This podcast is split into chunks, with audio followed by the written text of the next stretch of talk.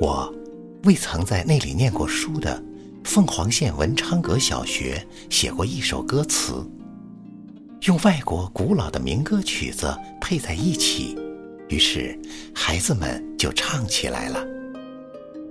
昨天听侄儿说，我家坡下的一个八九岁的女孩抱着弟弟唱催眠曲的时候，也哼着这支歌呢。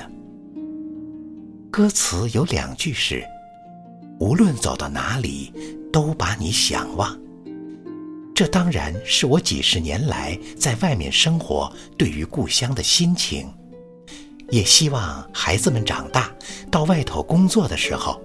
不要忘记养育过我们的这片深情的土地。我有时不免奇怪，一个人怎么会把故乡忘记呢？凭什么把它忘了呢？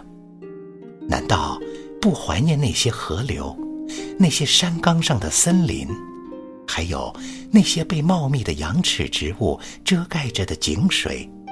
那些透过嫩绿的树叶、雾中的阳光，难道不怀念你小时候的游伴、唱过的歌、嫁在乡下的妹妹？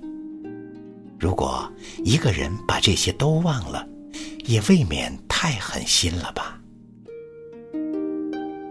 故乡，是祖国在观念和情感上最具体的表现。你是放在天上的风筝。线的另一端，就是牵系着心灵的故乡的一切影子。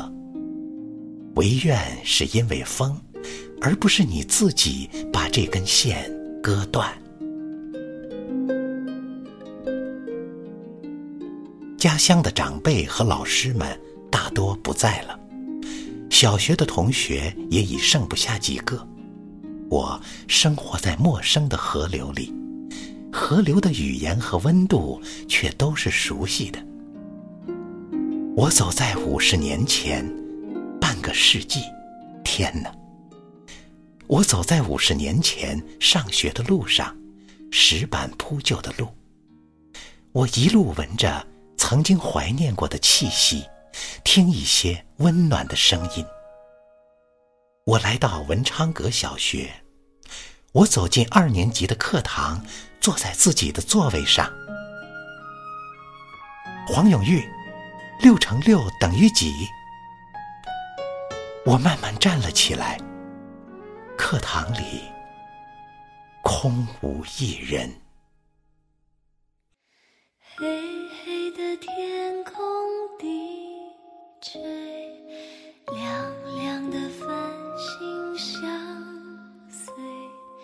虫儿飞，虫儿飞，你在思念谁？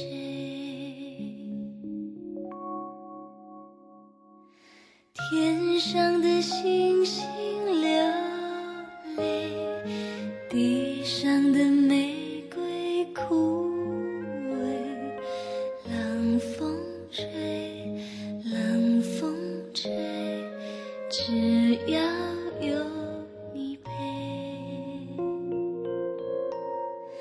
虫儿飞花儿睡一双又一对才美。